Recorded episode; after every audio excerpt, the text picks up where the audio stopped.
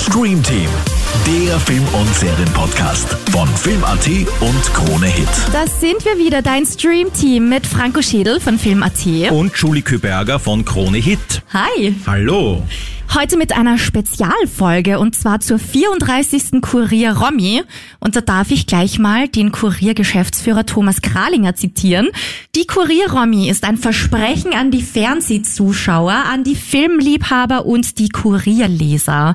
Wir feiern die beliebtesten Schauspielerinnen und Schauspieler, die profiliertesten TV-Journalistinnen und Journalisten und jene aufstrebenden Talente, die es wert sind, entdeckt zu werden. Bis zum 19. März konnte man in neun Kategorien für die persönlichen TV-Lieblinge abstimmen.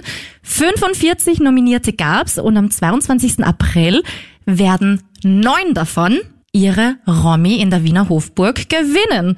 Übertragen wird auf ORF2 ab 21.10 Uhr und das sind auch unsere zehn sogenannten Entdeckungen dabei. Das sind im Endeffekt fünf Newcomerinnen und Newcomer, die aufstrebendsten Talente, die es aktuell zu bieten gibt, die es wie nochmal im Zitat von Thomas Kralinger wirklich wert sind, entdeckt zu werden.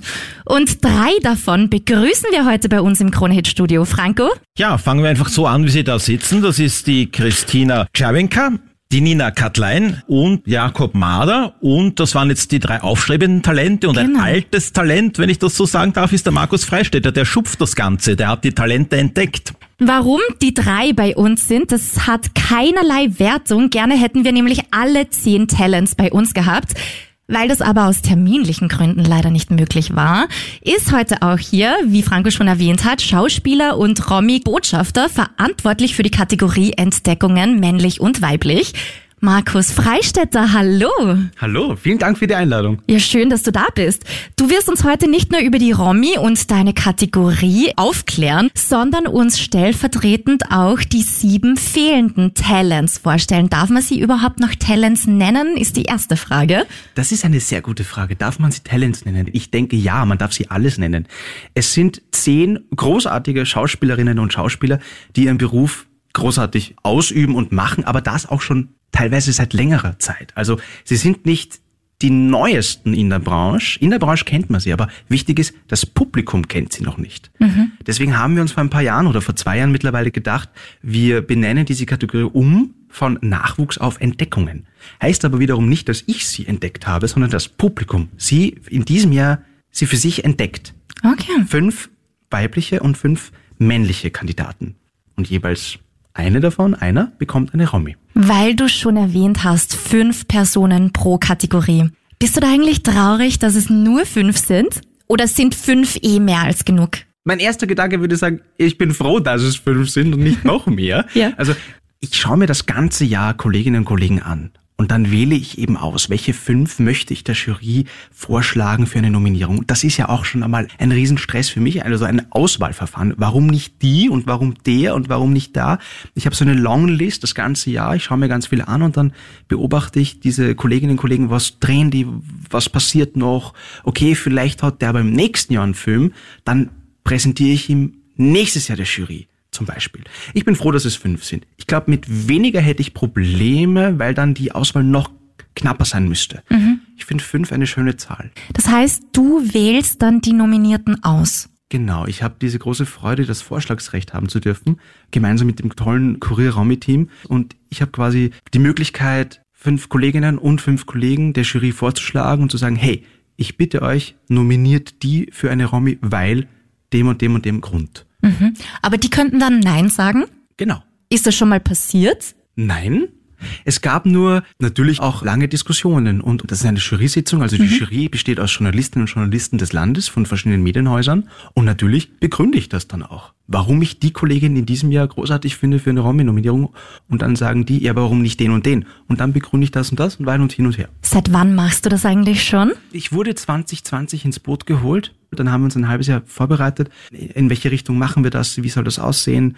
Mit mehreren Sitzungen auch. Und dann 21 war quasi die erste Romy-Verleihung. Damals noch eine Corona-Version, die ich begleiten durfte. Damals haben wir noch Überraschungs-Romis vergeben. Also die Kandidaten, die die Romy dann bekommen haben, wussten nichts. Und wir haben sie wirklich überrascht. Damals war das der Klaus Steinbacher und die Anna Fendal. Mhm. Das waren so meine ersten Romy-Übergaben, die ich machen durfte. Und dann letztes Jahr in der Hofburg die Gala und jetzt wieder in der Gala. Also meine dritte Verleihung. Und wer wird's heuer? Also, das Voting ist vorbei und alles andere sehen wir am 22. April. Fangfrage war das. Fang gleich an zu stottern. Ich weiß es natürlich nicht, aber ja. natürlich möchte sie jeder haben, das ist eh klar. Und ich bin gespannt, wer sie am 22. April bekommt. Dann mache ich so ein schönes Kuvert auf, ja. nehme einen Zettel hinaus, werde wirklich zittern, ja. Nervosität, weil einen Namen richtig vorzulesen und dann schauen wir, wer es bekommt. Das heißt, du verkündest die frohe Botschaft. Ich darf, ich habe eine große, große Freude. Also moderieren wird die ganze Gala Arabella Kiesbauer. Mhm. Und ich habe die große Freude, die Entdeckungen, die ich betreuen darf, diese Kategorie darf ich dann auch überreichen. Und du bist ja auch ehrenamtlicher Sanitäter. Das stimmt. Hat das was damit zu tun, damit du dann vor einem Kollaps bewahren kannst? Falls mir umfällt, ich weiß, was zu tun ist. Nein, das hat diesen Grund nicht. Also das, der Grund, warum ich Rettungssanitäter bin, ist der, also ich habe das als Zivildiener gemacht und das macht, so absurd es klingt, einen gewissen, also es macht Spaß, es macht ja. eine Freude, das auszuüben. Und ich habe einen hohen Respekt vor allen Berufsgruppen, die in der Medizin arbeiten. Das ist nicht leicht. Oh ja. Und ich blicke da so in kleinen Momenten hinein und darf was tun. Ich habe es auch deswegen gemacht, jetzt seit zehn Jahren, weil ich es nicht mag, selber, wenn ich nicht weiß, was zu tun ist in einer Situation, wenn es jemandem schlecht geht mhm. mir, dann möchte ich wissen, was kann man jetzt tun. Diese Hilflosigkeit halte ja. ich nicht aus. Boah, das verstehe ich. Thema Hilflosigkeit. Wie hast du dich denn damals gefühlt, 2018 bei der Romy-Verleihung? Du warst ja nominiert in der Kategorie damals noch bester Nachwuchs. Männlich für Erik und Erika. Was war das für ein Gefühl? Ah, ich kann mich noch sehr gut erinnern. Damals das war eben Romy-Verleihung 2018. Das war noch ein Akademiepreis, diese Kategorie Entdeckung. Das bedeutet, es gibt die Publikumspreise, die beliebtesten, die werden wirklich vom Publikum gewählt und nur vom Publikum entschieden. Und dann gibt es die Akademiepreise, das sind unter anderem Regie, Drehbuch und so weiter. Und die werden von denen entschieden, die bereits eine Romy haben und in der Akademie quasi der Romy-Familie sind. Mhm. Und damals war Kategorie Nachwuchs noch ein Akademiepreis. Ich war unfassbar aufgeregt. Das glaube ich. Es gab davor, und das wird auch in diesem Jahr so sein, in der Gala, damals war das im Grand Hotel, im Veranstaltungssaal im Grand Hotel wunderschön und es gab ein wunderbares Essen, das ich nicht genießen konnte. weil ich habe die ganze Zeit auf die, auf die Verleihung gewartet, was passiert heute. Ich muss aber dazu sagen, ja, ich habe diesen Preis nicht bekommen, aber das hat es nicht gemindert. Ja. Weil die Aufmerksamkeit von der Branche und von Kolleginnen und Kollegen, das ist so schön. Und dieses Gefühl, das macht mir große Freude, das anderen jetzt weitergeben zu dürfen, gemeinsam ja. mit dem Kurier, mit der Romy. Ich darf sie anrufen und sie fragen, ob sie die Nominierung annehmen. Ich darf sie bei Interviews, so wie heute, hier begleiten, bis zur Gala. Und das macht so viel Spaß und ich weiß genau, was es bedeutet. Die Romy bedeutet sehr viel. Aber noch mehr bedeutet, dass jemand deine Arbeit sieht mhm. als Schauspielerin, als Schauspieler und sagt, hey, das finde ich toll das hat mich berührt, das hat mich begeistert. Und um das geht's bei der Romy. Und dass, dass das Publikum es auch sieht im Fernsehen. Es ist ein Publikumspreis. Und wir machen ja auch Filme und Fernsehen für die Leute, fürs Publikum, ja. dass sie sich das anschauen. Und man sieht's auch in deinen Augen, wie du strahlst und funkelst und sofort irgendwie so auch ein bisschen Tränen in den Augen kriegst. Also man sieht wirklich, was dir das bedeutet und wie viel Wertschätzung da auch dahinter steckt. Schön, wirklich schön. Jetzt hast du schon gesagt, es ist alleine schon cool, nominiert zu sein aufgrund der Aufmerksamkeit. Ich glaube, du meintest das jetzt auch vorwiegend aufgrund der Wertschätzung für die Arbeit der Schauspielerinnen und Schauspieler. Aber natürlich ist es auch Aufmerksamkeit im Sinne von, die Leute haben diese Personen dann auch schon ein bisschen mehr auf dem Bildschirm im wahrsten Sinne des Wortes. Ganz genau. Ja. Was ist denn die Romy-Nominierung für ein Sprungbrett in der Branche? Bietet die Nominierung ein Sprungbrett? Hm. Ich glaube, das müssten wir dann die drei Herrschaften fragen, die jetzt gleich mhm. interviewt werden, ob das bisher schon ein Sprungbrett war oder ist. Sie haben die Nominierung im Jänner bekommen, erhalten, angenommen und ob sich da seitdem etwas getan hat. Ich weiß nicht, ob es ein Sprungbrett ist. Es bietet Möglichkeiten. Mhm. Es bietet Möglichkeiten wie heute dass wir über diese Personen reden können. Ja. Sie sich selbst präsentieren können in der Öffentlichkeit. Sie über ihre Arbeit reden können. Das bietet ganz viel. Das bietet die Romy. Ob es ein Sprungbrett ist, ich glaube auch immer, das, was du im Leben erreichst, musst es selber machen. Also du musst ja selber schauen, wie die neuen Jobs kommen, wie es weitergeht dich auf deine Beine stellen und deine Arbeit gut machen. Und wenn du deine Arbeit gut machst und hartnäckig weiter arbeitest, und es gibt viele Kolleginnen und Kollegen, dann wird das schon funktionieren, denke ich. Mhm. Mit gepaart mit einer Prise Glück. Was hat's dir gebracht? Was hat sich bei dir verändert nach der Nominierung 2018? Ich glaube, es hat schon einiges gebracht, diese Nominierung. Aufmerksamkeit, sich damit befassen, auch mit, wie gehe ich mit Interviews um. Das bringt das alles mit sich. Ich kann jetzt nicht sagen, oh, deswegen, wegen diesem Abend sind für diese neuen fünf Jobs gekommen. Ich hm. kann das gar nicht so auf das hinunterbrechen. Aber allein das Erlebnis hat mir schon sehr viel gebracht. Ja, cool. Wie läuft denn diese ganze Nominierung ab? Also wie weit im Voraus beginnt ihr schon damit oder beginnst du damit, dir Gedanken zu machen, wen kann ich denn da der Jury vorschlagen? Also für mich ist die Arbeit das ganze Jahr. Mhm. Ich mache das zusätzlich. Also weil ich ja sowieso berufsbedingt mir ganz viel ansehe. Filme, Serien, im Kino, alles Mögliche. Im deutschsprachigen Raum also so gut wie möglich versuche ich mir alles anzusehen. Alles geht ja gar nicht. Deswegen freue ich mich auch immer, wenn Kolleginnen und Kollegen sagen, hey, bitte schaust du dir das und das an. Schickt mir das. Bitte schickt mir alle eure neuen Filme oder was ihr gemacht habt. Ich schaue mir das alles gern an. Das heißt, das ganze Jahr habe ich so eine Longlist, beobachte Kolleginnen und Kollegen, habe auch jetzt schon teilweise so Ideen, ah, für nächstes Jahr, weil da weiß ich, da kommt die Serie mit dem Darsteller oder mit der Darstellerin, das wäre doch was. Dann schaue ich mir das auch an und dann überlege ich eben zehn Namen, begründe sie der Jury und lege sie im Ende Jänner vor. Also meine Frist ist immer so Ende Jänner bis Ende Jänner. Dann lege ich sie der Jury vor, dann gibt's hitzige, lange Diskussionen und Sitzungen. Dann werden sie abgesegnet oder eben auch nicht. Die mhm. Möglichkeit besteht natürlich. Dann gibt es diesen wunderbaren Moment, wo ich sie anrufen darf oder die Agenturen kontaktiere. Dann nehmen sie die Nominierung meistens an. Also bei mir hat sie noch nie jemand nicht angenommen. Das wäre die nächste Frage gewesen, ja. Und dann wird es bekannt gegeben mit dem Voting-Start. Circa sechs Wochen geht ja dann die Voting-Phase. Ja. Also wir sind, glaube ich, Anfang Februar sind wir gestartet, wenn ich mich richtig erinnere, bis zum 19. März. Dann gibt es eine Romy-Matinee, das ist die neue Version der Pressekonferenz, die mhm. wir in diesem Jahr schon hatten. Dann gibt es eben wie jetzt verschiedene Interviews. Ich darf sie porträtieren im Kurier mit einer Kolumne und sie dem Publikum noch näher vorstellen, auch private cool. Seiten von ihnen, die sie mir erzählen. Und das Ganze dann bis zum 22. April, bis zur Gala. Wie so ein Jahrgang, ja. gehen wir dann gemeinsam über den Red Carpet. Schön. Da freue ich mich schon cool. jetzt schon drauf.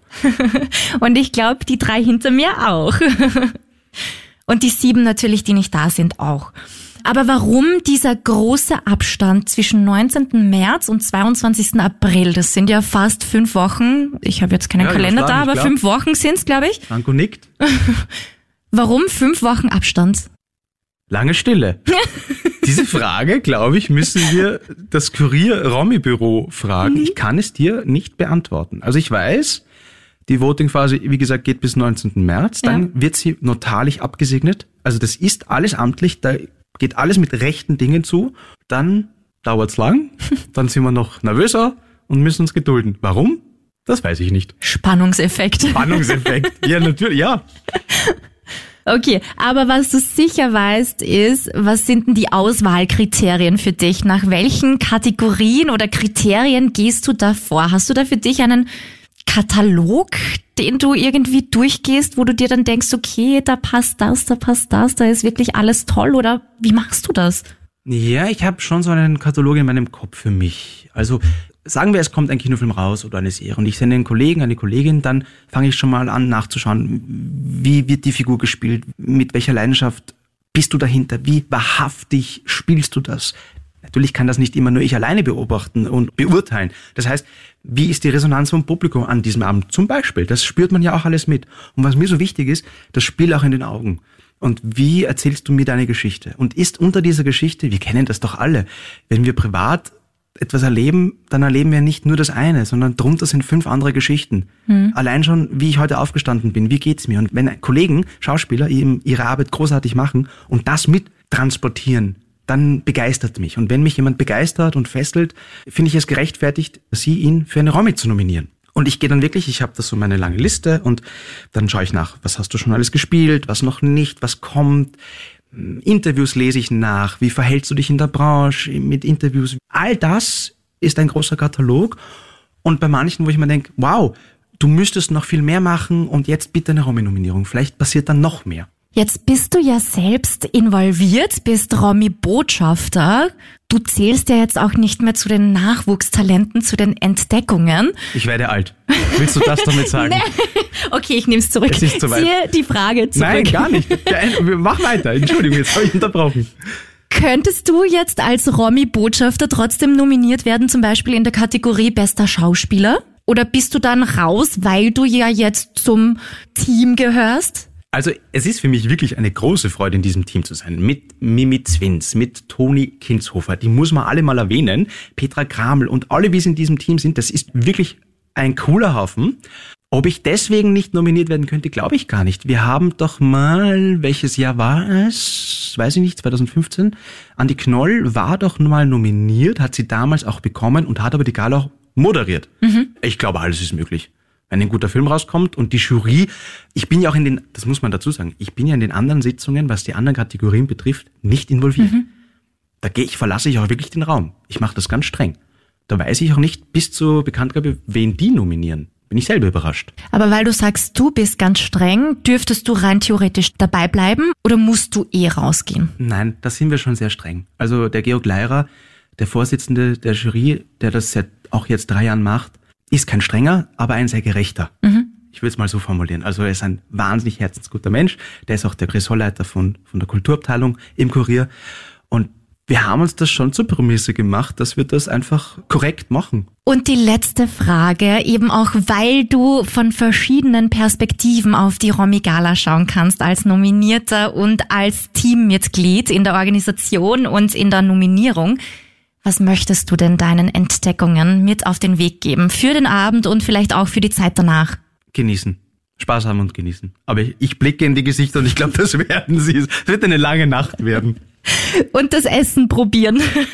Genießt auch das Essen. Probiert es. Es ist zwar vor der Verleihung, aber probiert es, weil das Essen ist sehr gut. Versucht es zu genießen. Es wird euch nicht ganz gelingen, weil man ist einfach aufgeregt, was dann passiert. Ja.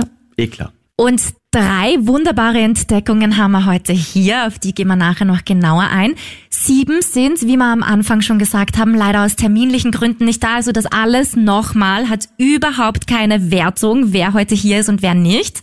Aber magst du über die sieben, die heute nicht da sind, ein bisschen was erzählen? Wer ist das? Was machen die? Genauso großartige Schauspieler und Schauspieler wie die drei, die heute da sind. Also heute haben wir hier Christina Czerwenka, Nina Katlein und Jakob Mader und leider nicht bei uns sein können. Mev Metelka. Sie lebt gerade in Berlin und besucht auch noch dort die Schauspielschule, die großartige Ernst Busch Schauspielschule, kann deswegen auch nicht da sein, ist bekannt unter anderem aus dem Film Die Sachertorte, den Amazon Prime Film, den sie in Wien gedreht und das war für sie auch was ganz Schönes, weil sie ist ja Wienerin, die in Berlin lebt und für den Film wieder zurückgekommen ist und dann wieder hier war und das war einfach sehr schön für sie Ja. auch, wieder durch ihre Stadt zu gehen und im Hotel Sacher zu drehen und die Stadt auch anders zu erleben, hat sie mir erzählt. Also war sehr spannend. Auch nicht hier, auch in Berlin lebend, Franziska von Harsdorf. Unter anderem bekannt aus der Pass, der Sky-Serie, aber auch Alice, den Film über Alice Schwarzer oder einen Tatort hat sie gedreht. Also aus ganz verschiedenen Projekten. Und eine, wie ich sie kennengelernt habe, sie war in Wien auch fürs Interview, eine unfassbar charismatische Kollegin, die wirklich weiß, was sie will und, und wunderbare Gespräche man mit ihr führen kann. Eigentlich ganz toll.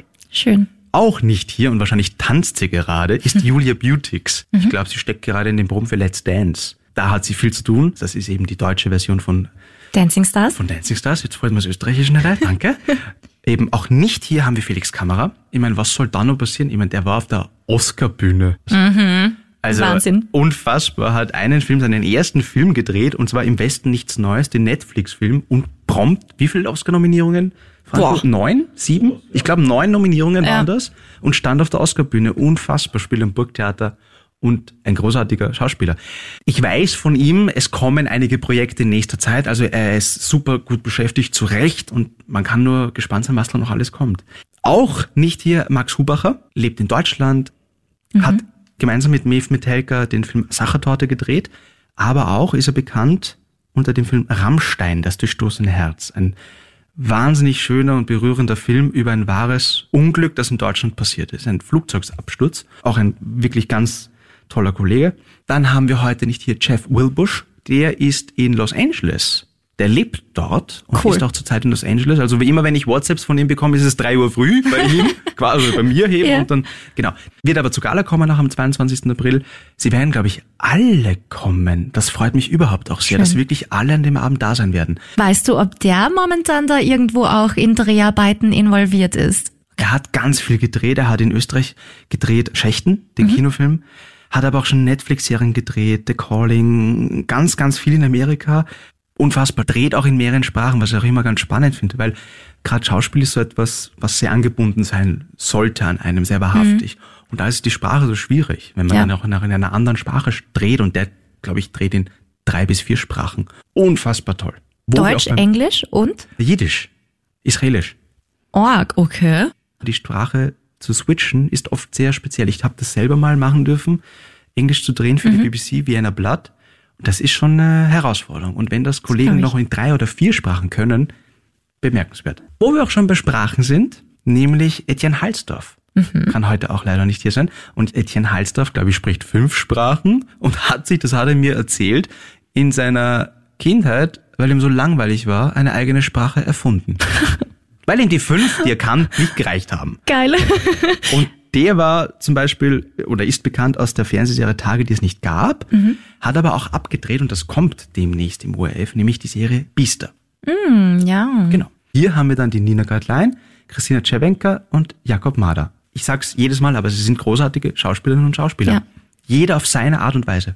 Super, danke dir fürs Interview. Vielen Dank und ich bin jetzt gespannt, was die drei Nominierten noch alles erzählen werden. Vielen Dank. Danke dir.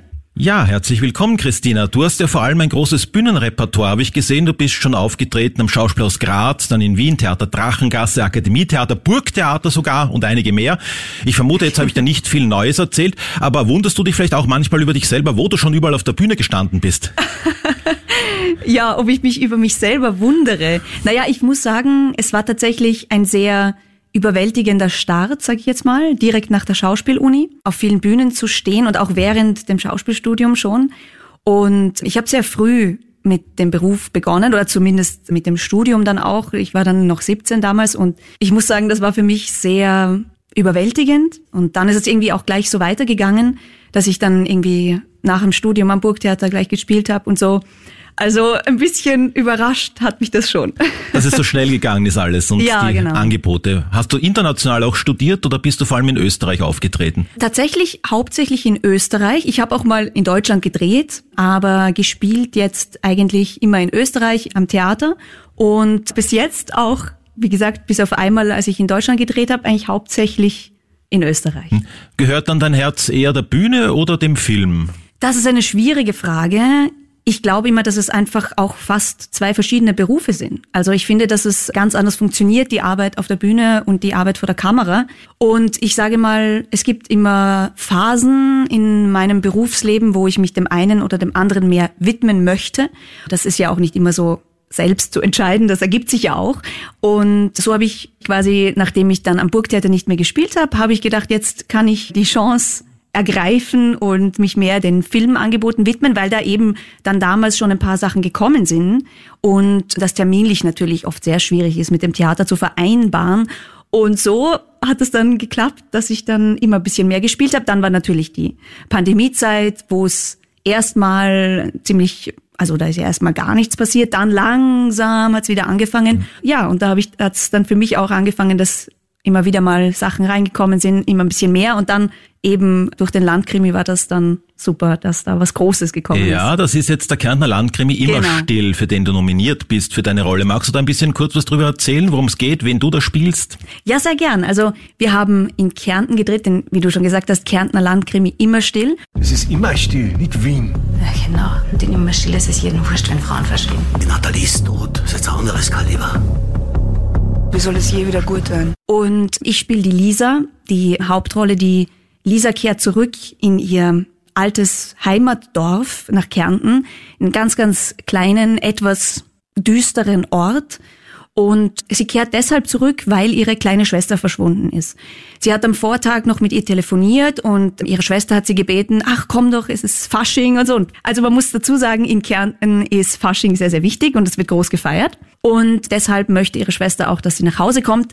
Sie macht das aber nicht, weil sie eigentlich sich nicht mehr mit dieser Welt auseinandersetzen möchte. Sie lebt in Wien, sie hat einen Cupcake-Laden und fühlt sich da sehr wohl und möchte einfach nicht mehr in diese trostlose Welt, die, die sie sehr belastet hat. Auch ihre Mutter ist auch verstorben und ihr Vater hat nie wirklich mit ihr darüber gesprochen und deshalb möchte sie sich damit jetzt nicht mehr so auseinandersetzen. Und als aber dann am nächsten Tag sie ihre Schwester nicht erreicht und es ist schon mal ein Mädchen verschwunden, da fühlt sie sich verantwortlich und vor allem auch schuldig und fährt nach Hause und macht dort ganz viel Aufruhr, um diese Mädchen zu finden und geht auf die Suche und ist quasi für mich immer so die eigentliche Ermittlerin in diesem ganzen Fall, obwohl sie ja keine Polizistin ist, was ja auch von ihrem Ex-Freund, dem Patrick, der Michael Glanschnick, spielt den, ähm, ganz, ganz toller Kollege übrigens, nebenbei bemerkt. Und das wird ja auch immer vorgehalten von dem Polizisten Patrick, dass sie ja keine Polizistin ist. Aber sie, sie, macht die Arbeit besser als er vielleicht. Ja, also das gut, dass der Michi nicht da ist. Jetzt kann ich sagen, ja, natürlich. Aber ja, also ich würde sagen, der, der Patrick ist eine Figur, der Polizist, ihr Ex-Freund, der sich sehr, sehr entwickelt im ganzen Film. Und er muss halt auch in diesen alten Regeln und alten Strukturen leben, die da in der Polizei, das entwickelt sich alles sehr langsam und die haben, er sagt auch immer, wir haben unsere Vorgangsweisen und das muss alles so und so ablaufen, aber er verändert sich da sehr und, und ist ein wahnsinnig engagierter Polizist. Also mhm. das muss ich jetzt, ich als Christina, als Schauspielerin, so von da oben drauf sich zugeben. Die Lisa würde da sagen, nein, er macht zu wenig und, und so, ja. Na nett, dass du da so fair sein kannst. Du bist ja auch eine gebürtige Klagenfurterin. Genau, ich bin in Klagenfurt geboren, aber in dich, Völkermarkt Okay, aber du kannst du da auch bestätigen, dass das spielt ja da jetzt in einem fiktiven Ort, der genau. Landkrimi. Aber kannst du bestätigen, dass es da in Kärnten auch doch so düstere Seiten gibt, wo man Acht geben sollte und nicht alleine unterwegs sein sollte? also das jetzt, weiß, das kann ich jetzt schwer sagen, ob es jetzt irgendwie also dass es gefährliche Orte gibt, weiß ich jetzt nicht so. Da war für mich lustigerweise als Kind immer so, weil ich ja komplett, also ich bin wirklich in Völkermarkt komplett am Land aufgewachsen, am Gipfel eines kleinen Berges. Und für mich war eher tatsächlich Städte waren gruselig und, und ich habe mich in Städten immer ein bisschen gefühlt, oh je, da darf ich nicht gehen nachts und so. Selbst in Klagenfurt, ich bin dann in Klagenfurt ab 14 in die Schule gegangen, in Fichtring und habe mich dann immer ja. total gefürchtet. Hattest du Angst vom Lindwurm oder doch eher vor den Menschen? ja, vom Lindwurm natürlich.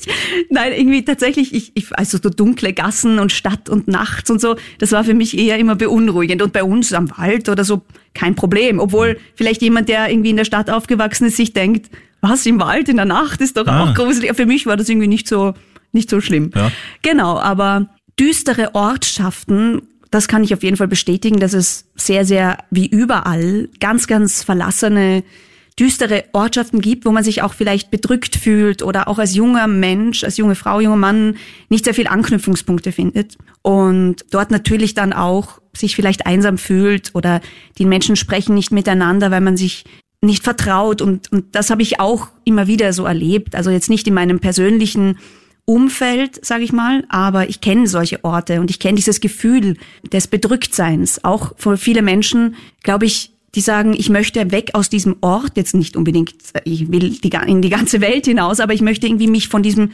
bedrückenden Gefühl befreien und das vielleicht aber nicht können und dadurch müssen sie das irgendwie begraben und, und, und sprechen nicht darüber. Mhm. Und dass die Einwohner auch gefährlich sind, da hat dann jeder seine Leichen im Keller, wörtlich oder auch nicht nur metaphorisch.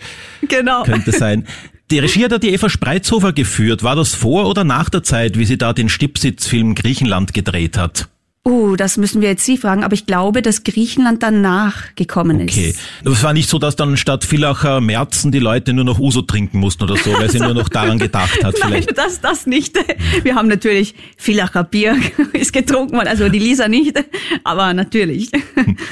Ja, irgendwie scheint dein Herz eh dem Kriminellen zu gehören, weil du hast bei der Sokotono mitgespielt, beim Tatort, dann hier beim Landkrimi, dann gibt's auch noch die Toten von Salzburg, da spielst genau. du eine genau. Gerichtsmedizinerin. Ja, so in der Art. Also ich spiele eine Forscherin, die eigentlich also spezialisiert ist auf Skelette und Ausgrabungen. Hm. Und ich komme dann auch in, in der Folge vor, weil eben ein altes Skelett gefunden wird und, und, und ich analysiere das dann und schaue und gebe, gebe mich auf die Suche, wer das wohl mal war. Das heißt, mit frischen Leichen hattest du nichts zu tun. Auch, genau, bei, auch genau. bei der Vorbereitung musstest du nicht den Sezierkurs belegen. Genau, das tatsächlich nicht, weil es ja alles nur Skelette sind, mit denen ich mich beschäftige. Und auch natürlich sowas wie Ausgrabungen. Ich möchte jetzt nicht so viel spoilern, wie man so schön sagt.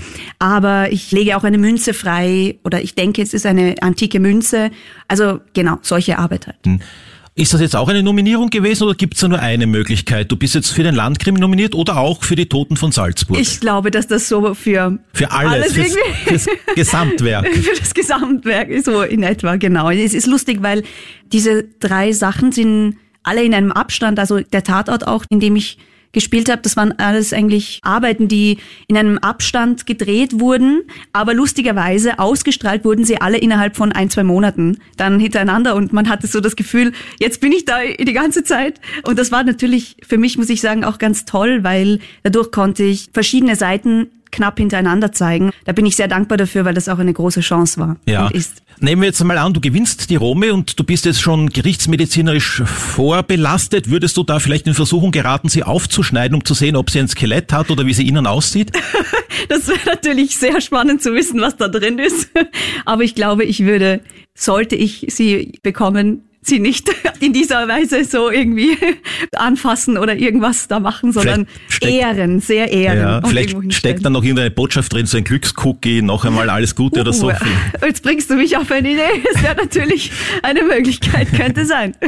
Wie sieht's denn mit nächsten Projekten aus? Was ist da so alles am Laufen? Ich drehe demnächst wieder, das darf ich glaube ich auch schon sagen, ich drehe demnächst Die Toten vom Bodensee. Wieder ein Krimi. Wieder ein Krimi, du sagst es, ich äh, bleibe irgendwie meinem Genre treu. Nein, ich würde wahnsinnig gern auch andere Dinge spielen. Es hat sich einfach lustigerweise in letzter Zeit so ergeben, dass das irgendwie alles Filme aus dem Krimi-Genre sind. Genau, demnächst äh, drehe ich Die Toten vom Bodensee, eine äh, Episode der Toten vom Bodensee und danach noch andere Projekte, über die darf ich jetzt noch nicht so viel sagen, aber es bleibt spannend und es kommt was Neues. Wirst du da wieder nachforschend tätig sein oder eine Leiche sein oder was kann man da schon? Ja, zu, das näher? darf ich natürlich alles nicht verraten. Okay. Das ist alles Sind ganz streng gespannt. geheim. Ja gut, dann danke ich dir für das Gespräch. Vielen Dank, hat mich sehr Und gefreut. toi toi toi für den schon alles- 22. Wird schon schief gehen. So, bei mir jetzt Jakob Mader aus Scheibs. Und ich sehe da gerade 2002er Baujahr, also super jung. Ja, genau. Geboren in Scheibs in Niederösterreich, das stimmt, aufgewachsen aber größtenteils in Innsbruck. Ah, okay. Erste Schauspielerfahrungen hast du schon 2014 gesammelt. Wer jetzt gut in Mathe ist, kann schnell mal nachrechnen. 2002 geboren, 2014 schon das erste Mal als Schauspieler auf der Leinwand. Und zwar damals als Hirtenjunge im Filmdrama Pfalz. Wie ist denn dazu gekommen, so jung schon auf der Leinwand? Ich habe da irrsinniges Glück gehabt, dass ich hier mitspielen habe dürfen und es war wirklich eine sehr tolle Erfahrung und sehr lustig. Also ich finde, wenn ich das hier verraten darf, eine Leiche Ja. unter den Steinen und ja, den Saga werde ich nie vergessen. Die Anna ist tot.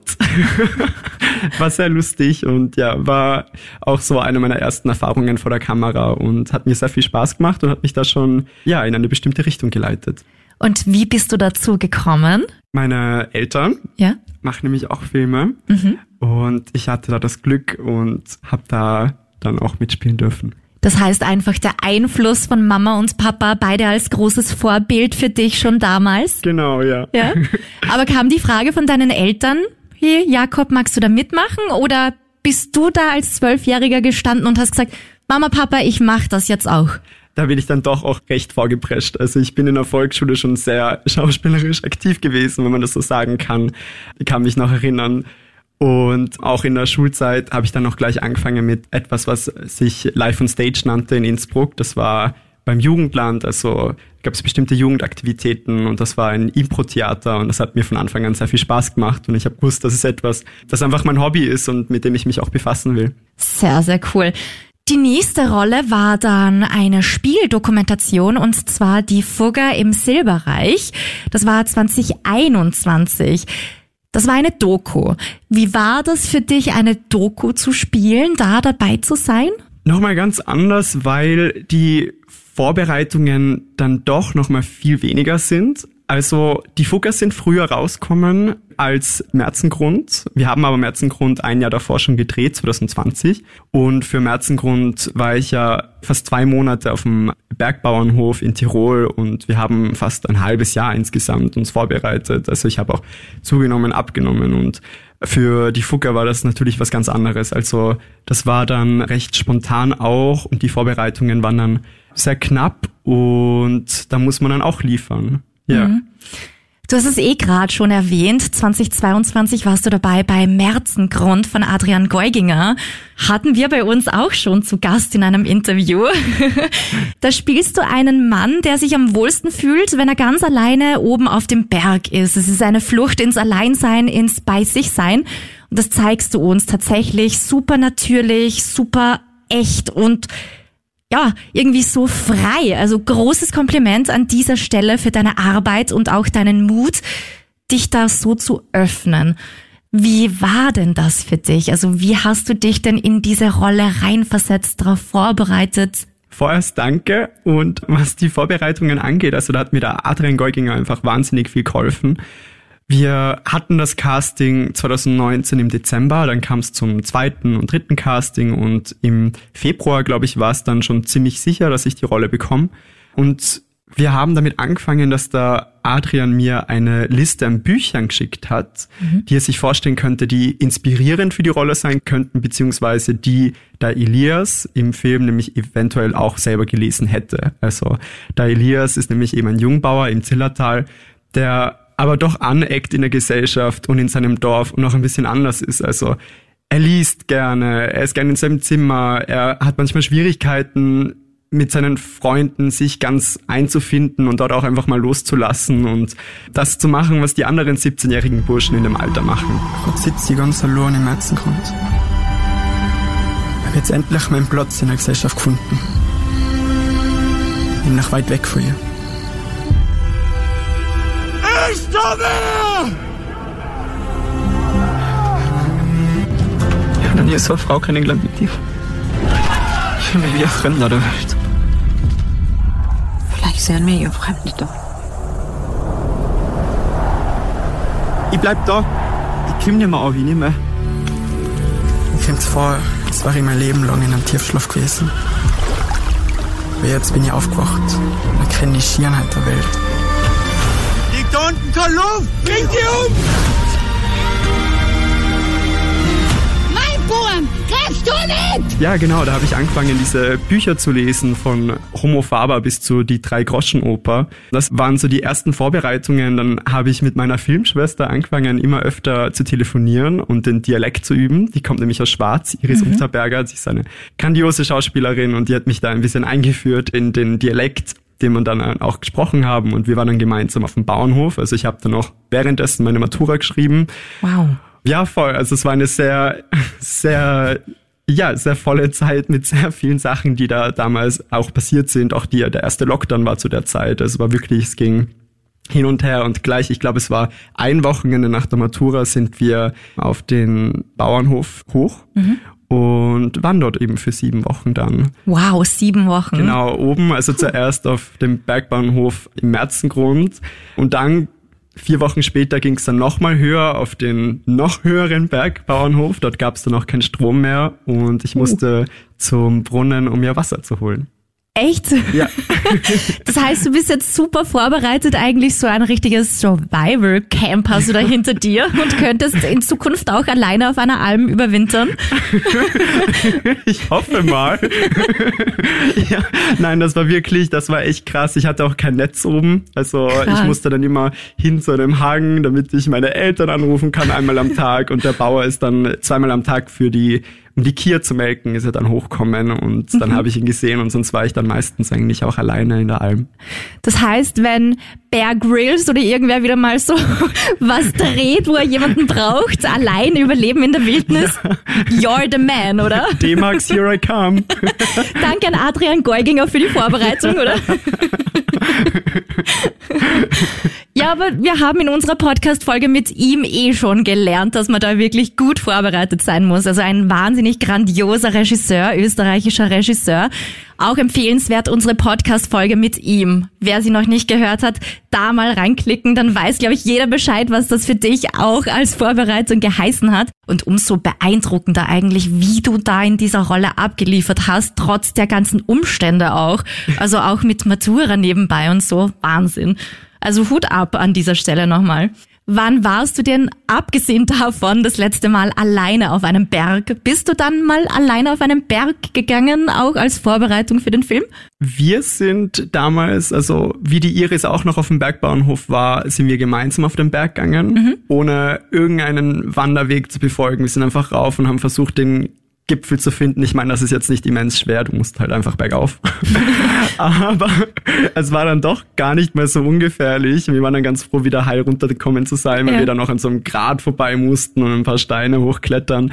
Ja, aber das ist schon recht lang her. Alleine, ich mache sehr viele Dinge alleine. Also das gebe ich hier gerne offen zu. Mhm. Aber Bergsteigen, das mache ich dann doch meistens mit Freunden oder zum Beispiel meiner Oma, die ist auch eine richtige Bergfex. Und so jetzt mal wirklich ein paar Tage alleine auf einer Alm verbringen, auf einem Berg, wäre das jetzt eine Option für dich oder, oder sagst du, ne, diese vielen Wochen da oben, wo ich immer mich auf den Hang begeben musste, um überhaupt telefonieren zu können, hat mir gereicht. Es ist ganz lustig, weil ich habe inzwischen wieder recht viel Respekt davor. Mhm. Aber ich weiß, wie ich dort oben war, habe ich das extrem genossen. Und ich habe mir damals eigentlich gesagt, dass ich das nochmal machen will. Also es ist schon einfach eine wahnsinnige Ruhe, die man dort erlebt. Und ja, also so wie es dem Elias im Film auch geht, habe ich da einfach sehr viele Parallelen in mir dann auch empfunden. Und diese Ruhe und diese, diese Entschleunigung, die man dort erlebt, ist halt wirklich was ganz anderes. Und ich meine, ich lebe jetzt seit drei Jahren in Wien und ich liebe die Großstadt, aber manchmal muss man auch ein bisschen abschalten. Mhm. Und ich freue mich dann auch zu Ostern wieder nach Innsbruck zu gehen. Ah, oh, schön.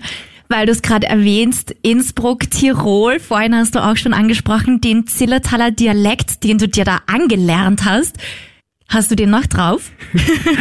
ich weiß nicht, ob ich das Antwort noch bitte im Dialekt. Was war das? Ich habe nichts verstanden. ich weiß nicht, ob ich das noch kann. Uh, gut. Her. Ab jetzt das Interview weiter so. also ist dir da schon viel hängen geblieben? Ja, ist schon hängen geblieben, aber ich muss, um wieder fließend zillertalerisch zu reden, müsste ich dann wieder ein paar Tage dort verbringen. aber wie lernt man bitte einen Dialekt in eigentlich kurzer Zeit? Übung, Übung, Übung. Also ich glaube, das war einer der größten Baustellen, an die wir gearbeitet haben. Mhm. Also ich habe eben die Rolle bekommen und der Adrian hat dann noch zu mir gesagt, es gibt zwei Baustellen, zwei Challenges, an die wir halt noch am stärksten arbeiten müssen. Das ist eben der Dialekt mhm. und der Körperbau. Also ich musste ja auch acht bis zehn Kilo zunehmen Ach. und dann wieder acht bis zehn Kilo abnehmen für den Winterdreh, weil ja. es dort nämlich zwei unterschiedliche Episoden im Leben des Elias gibt, die man hier versucht hat, auch physisch einzuarbeiten. Und der Dialekt war auch wirklich ein ja, eine Challenge auch. Also da hatte ich wirklich am meisten Respekt davor, aber die Iris hat mich da sehr gut durchgeleitet und auch eben am Bauernhof zu sein. Also ich meine, ein besseres Training gibt's nicht, als mit ja. Urzillertalern gemeinsam in den Wochen gemeinsam zu verbringen. Ja, das stimmt, da kippt man dann schnell rein, gell? Also man eignet sich da die ja. Wörter zumindest so ein bisschen an, gell? Ja, kann ich nur zustimmen. das heißt, du wärst auch ready, wieder mal eine Rolle mit Zillertaler Dialekt zu übernehmen, weil es geht dann ratzfatz, dass du wieder drin bist. Gerne, aber ich stelle mich auch gerne neuen Herausforderungen. Ja? Also vielleicht mal was mit Wiener Dialekt. Uh, probier mal am Mundel aus. Nein, ich weiß nicht, ob ich das kann. Oh, wie ich dich jetzt kennengelernt habe. Das lernst du sofort. Du hast es eh schon angesprochen, du hattest einfach wahnsinnig große körperliche Herausforderungen auch acht bis zehn Kilo rauf und wieder runter. Wie hast du denn das angestellt? Ja, ich meine, das waren einfach ganz, ganz, ganz viele Shakes und Proteinshakes und Flüssignahrung. Alles, was man irgendwie runterschlingen kann. Ich hatte ja zum Glück im Lockdown sehr viel Zeit ja. und da habe ich sehr viele Shakes getrunken und sehr viel Brot und sehr viel Nudeln. Ähm, ja, war it is what it is. Also ich muss sagen, dass ja, also ich bin froh, dass ich derzeit nicht zu und abnehmen muss. Also das ist schon eine wirklich ein Fulltime-Job. Ja. Also es ist wirklich etwas, wo man halt wirklich die ganze Zeit dran denken muss und die ganze Zeit dran arbeiten muss. Also man steht auf, man isst. Wenn man Stress hat, muss man trotzdem essen. Mhm. Ich bin eine Person, die im Stress eher dazu tendiert, zu wenig zu essen. Deswegen war das auch ein bisschen eine Herausforderung. Und das Abnehmen ist dann halt äh, genau das gegenteilige Problem. Also wenn man sich ein bisschen weniger konzentrieren kann oder gerade ein bisschen schwach ist, kann man halt auch nicht einfach sehr reinhauen und es war schon eine Challenge und ich war dann noch froh, wie es dann vorbei war. Ja, das glaube ich. Ja. Was ist dir dann leichter gefallen, das Zunehmen oder das Abnehmen? Witzigerweise, ich kriege ja sehr oft zu hören, boah, ich würde auch gern jetzt einfach so viel essen wie möglich Ja. und gerade zunehmen wollen und können. Das war gerade echt super. Ich muss sagen, dass mir das Abnehmen aber leichter gefallen ist. Also es war beides schwer, aber beim Zunehmen war es halt wirklich so, dass mir abends oft schlecht war vom so viel Essen. Und da war das Abnehmen dann doch auf eine ganz andere Art anstrengend, aber liegt mir dann doch Ja. eher. Und auch wenn man dann das Essen richtig genießen kann, das ist schon auch dann ganz gut. Wie hast du dich dann gefühlt mit 10 Kilo mehr? Man ist ja mit 10 Kilo mehr, gerade wenn man so schlank ist wie du, irgendwo ein anderer Mensch optisch für einen selbst, oder? Das stimmt, ja. Ja, also es gibt dann schon einen Punkt, wo du in den Spiegel schaust und dir denkst, so, boah, ich weiß nicht mehr, ob ich mich ganz noch wohlfühle. Und beim Abnehmen war es dann wieder eben die andere Richtung, dass ich dann schon von Leuten gehört habe, hey, grad, ich glaube, das ist eh so ein Mom-Thing auch. Ja. ist was pur. Ja, genau. Da magst du was. Na, schmeckt's da leicht nicht. Das ist für den Film, Mama. ja, voll. Wo du dann auch einfach irgendwie Kommentare hörst, wo du dir denkst, so, okay, ja, ich is dann eh wieder mehr.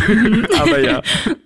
Und die neue Kleidung mit 10 Kilo mehr, was du dann vorübergehend gebraucht hast, ist die in der Gage enthalten, oder? Leider nicht. Leider nicht. Leider Ui. nicht. Aber da habe ich mich dann ganz gut durchgeschmuggelt. Ich meine, nach dem Abnehmen war, glaube ich, eh gerade Oversized Sam Trend mit Billie Eilish Ja. und so. Aber gut. so schlimm war es nicht, nein. Der Adrian hat das getimed. Oversize ist im Trend super, nimmt 10 Kilo zu. Danke, Adrian. Du wirst im Film ja auch von einer Lawine überrollt und auch wenn es jetzt nicht so die krassen Szenen gibt, wo du in der Lawine mitkugelst, aber was man schon auch zu sehen bekommt, ist, wo du aus der Alm rausgehst und die Lawine dich mitreißt. Wie habt's denn das angestellt? Ja, das war ein, ein richtiger Stunt, würde ich sagen. Also Ja? es war ein, wie nennt man diese Personen? Also niemand, der mich ersetzt hat quasi. Ah, okay. Also ich habe dann den Stunt selber gemacht. Ja. Es war aber jemand da, der sich mit Stunts auskennt.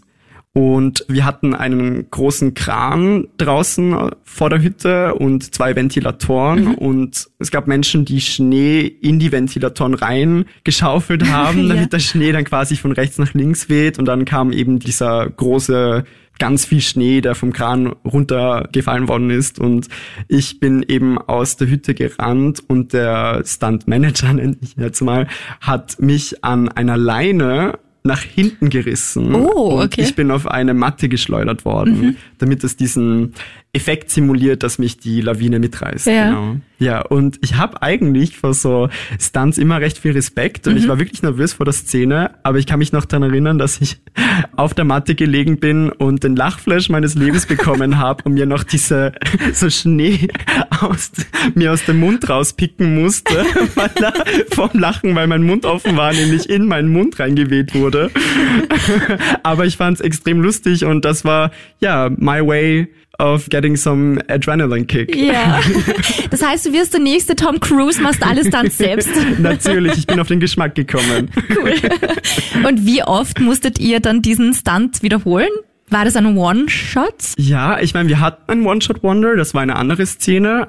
Hier war das, also ich glaube, fünf Takes, würde ich mal sagen. Es war nicht immens viel, es war natürlich auch organisatorisch sehr schwer, dann mit dem Kran und alles zu koordinieren. Also wir haben schon versucht, das sehr klein zu halten, aber wir haben es dann doch mehrmals gemacht, ja. Und war das körperlich recht fordernd für dich? Das war körperlich nicht das Forderndste, würde ich sagen, um auf den One-Shot-Wonder zurückzukommen. Das hat auch mit der Lawine zu tun gehabt. Das Ah, war die okay. Szene nach dem Stunt, wo ich in der Lawine oder halb unter der Lawine aufwach. Das war, glaube ich, die physisch anstrengendste Szene. Also ich, wir mussten, ich war dann eingebuttelt im Schnee und die, das Lichtdepartement und das Kamerateam hat dann gemeint, ja, wir müssen jetzt noch warten, bis die Sonne hinter dem Berg untergeht. Das heißt, ich hatte dann eben noch eine Zeit, eine Pause im Schnee, halb eingebuddelt und musste dort warten. Und ich habe so gefroren. Und, und wie wir angefangen haben, dann zu drehen, habe ich meine Hände nicht mehr gespürt.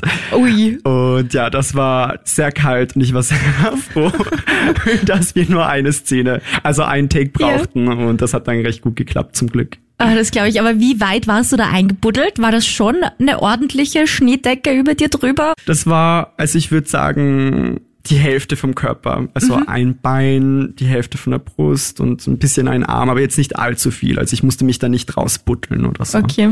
Ja. Das heißt, das auch dann sozusagen Deine Lieblingsszene, weil du ja Herausforderungen gerne hast? ja, ich meine, das ist definitiv eine Szene, auf die ich, ja, sie gehört zu den Top-Szenen, auf die ich am stolzesten bin. Das muss ich echt sagen, ja. Also ich bin schon stolz auf diese Szene. Es ist nicht meine Lieblingsszene. Ich mag dann doch die Szenen lieber, wo ich mich emotional auch sehr fordern musste. Also mhm. eine andere Art der Challenge. Das heißt, deine Lieblingsszene? Puh. Vielleicht überhaupt bis jetzt in deiner Karriere? Das wäre eh in Merzengrund, aber ich denke, das ist die Szene mit der Meut am See. Mhm. Die Meut, um das kurz zu klären, die Meut ist die Liebhaberin von Elias, die große Liebe und nach einer Clubbing Night in den 60ern in der Landdisco gehen sie zum See und reden miteinander und der Elias verliebt sich. Und weil du da dich so emotional reinlegen konntest quasi in die Szene, deswegen magst ja. du es am liebsten. Ja, also da habe ich mich sehr gut hineinversetzen können und es war eine sehr schöne Szene zum Drehen. Gibt's noch irgendetwas, was du uns gerne über dich als Schauspieler erzählen möchtest? Ja, was ich dazu sagen kann, ist, dass ich nicht nur gern Schauspieler, sondern ich studiere auch nebenbei studiere Volkswirtschaftslehre auf der WU. Oh. Und ist, glaube ich, auch interessant, viele Leute zu hören, dass ich auch noch so ein Nebeninteresse habe, für das ich auch sehr viel Zeit investiere. Mhm.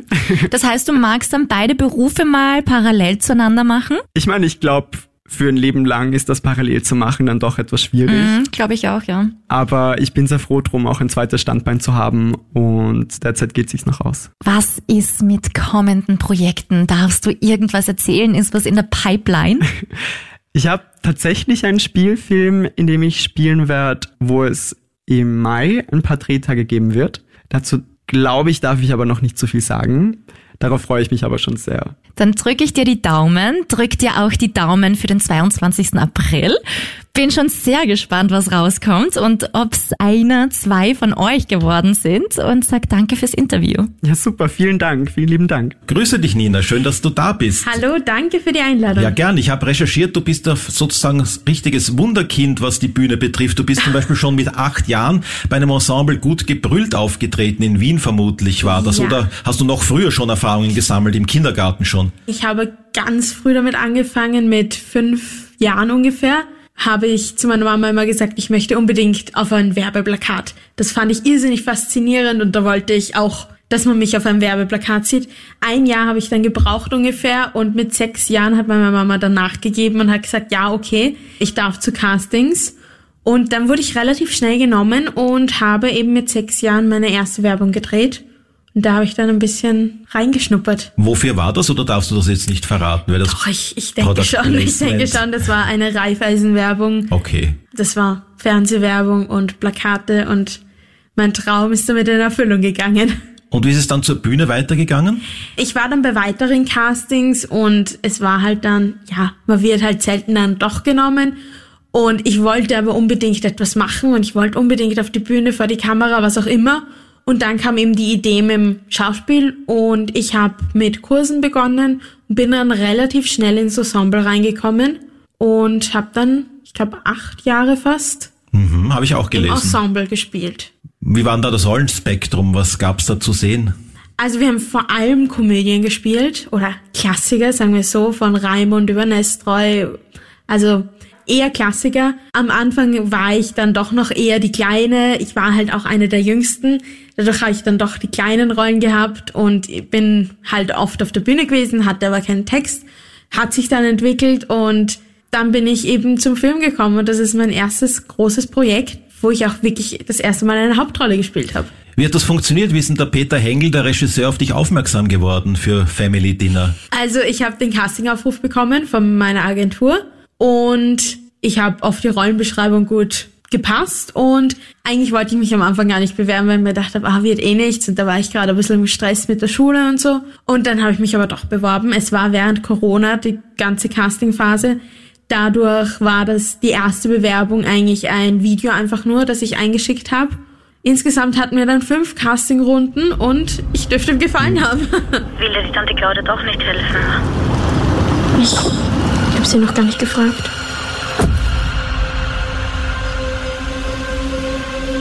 Hallo? Hallo? Simi, Tante Claudia. Schön, dass du da bist. Vielleicht könnte ich dir doch beim Abnehmen helfen. Bekomme ich was anderes? Wir müssen deinen Körper mal entgiften. Ich hoffe, es stört dich nicht, dass du mit Philipp ein Zimmer teilen musst. Galt dich das auf? Ganz gesund, Simi.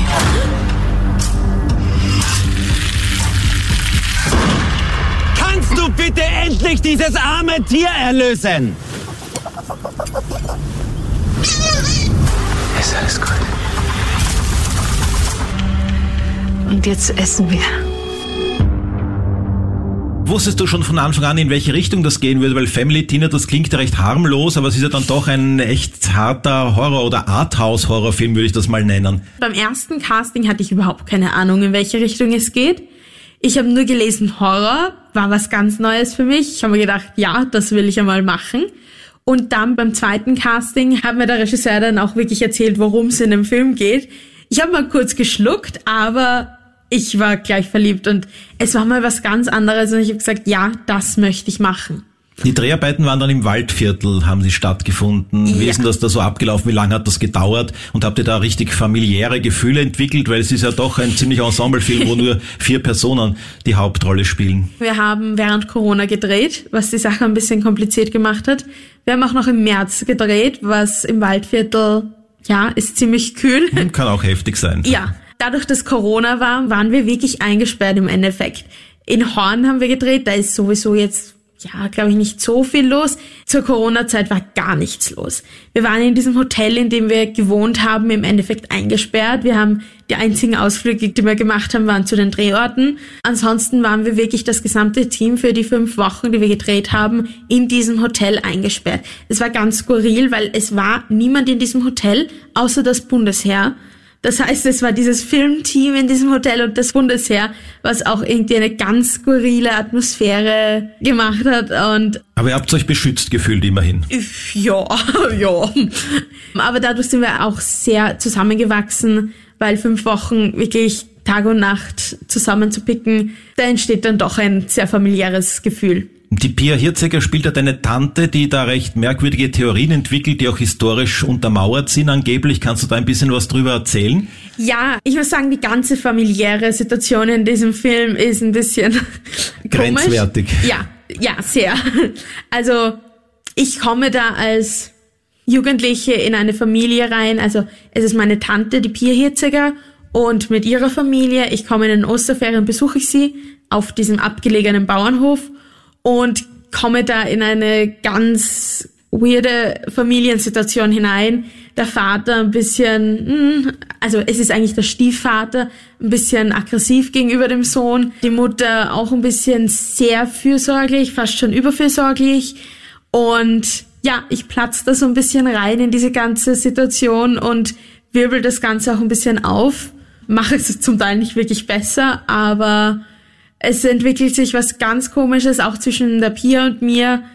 Die nimmt mich so ein bisschen als Schülerin auf, weil in ihrer Rolle ist sie eine Ernährungsexpertin und ich komme eben zu ihr, weil ich den Wunsch habe abzunehmen und hoffe, dass sie mir dabei helfen kann. Und ja, sie nimmt mich ein bisschen als Schülerin auf und versucht mir da so ihr Handwerk beizubringen. Und sie kocht ja gerne, aber verwendet Ja. dann auch immer mehr seltsame Zutaten. Genau. Musstest du eigentlich da wirklich Hunger leiden? War das so Method Acting mäßig? Nein, Weil du zum da, Glück nein. nicht. Zum Glück nicht. Es hat wir Catering hatten, gegeben. Wir hatten sehr gutes Catering. Ich meine, es war zum Teil schon sehr brutal bei den Drehs, weil eben nur mein Cousin gegessen hat. Das heißt, wir sind alle gesessen und das Essen hat wirklich sehr gut gerochen, sehr gut ausgesehen und auch sehr gut geschmeckt. Immer danach hat das ganze Team sich auf das Essen gestürzt und es war schon sehr brutal zum Teil, wenn man das gute Essen vor sich stehen hatte und nicht mitessen durfte. Und von der Thematik her geschuldet könnte auch sein, dass einem da der Appetit vergangen ist, oder war das nicht der Fall? Mm, Nein, nicht wirklich.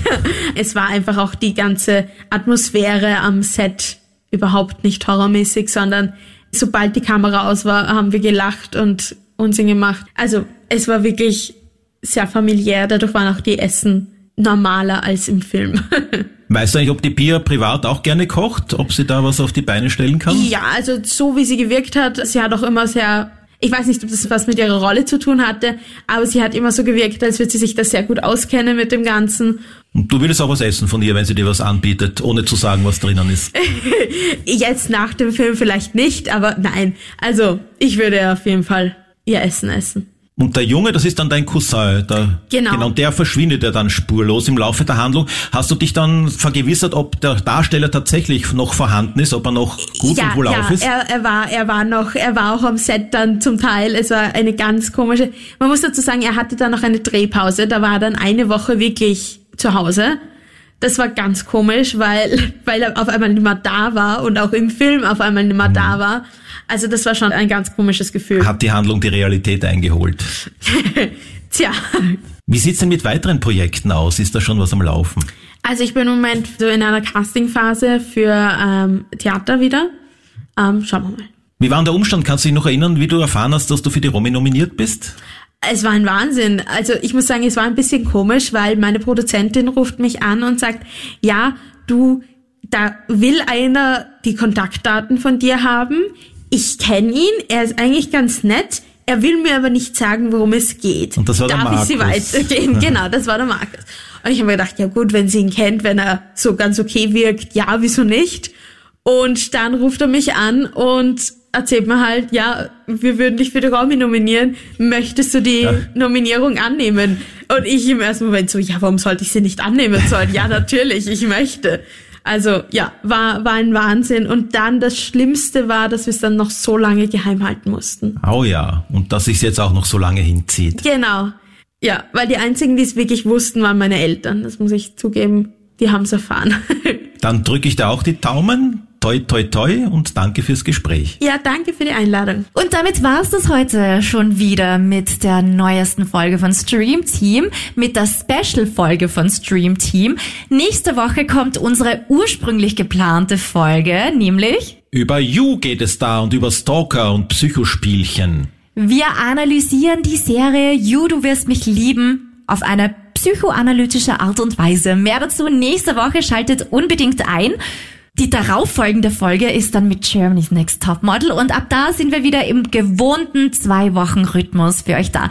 In der Zwischenzeit, auch wenn es nur eine Woche Zeit ist, nutzt die Zeit bitte, bewertet uns, abonniert uns und schickt uns euer Feedback an. Streamteam at.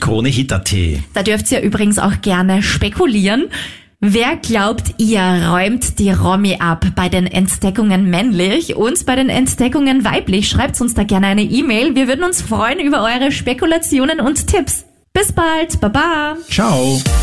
Stream Team, der Film- und Serienpodcast von Film.at und Krone Hit.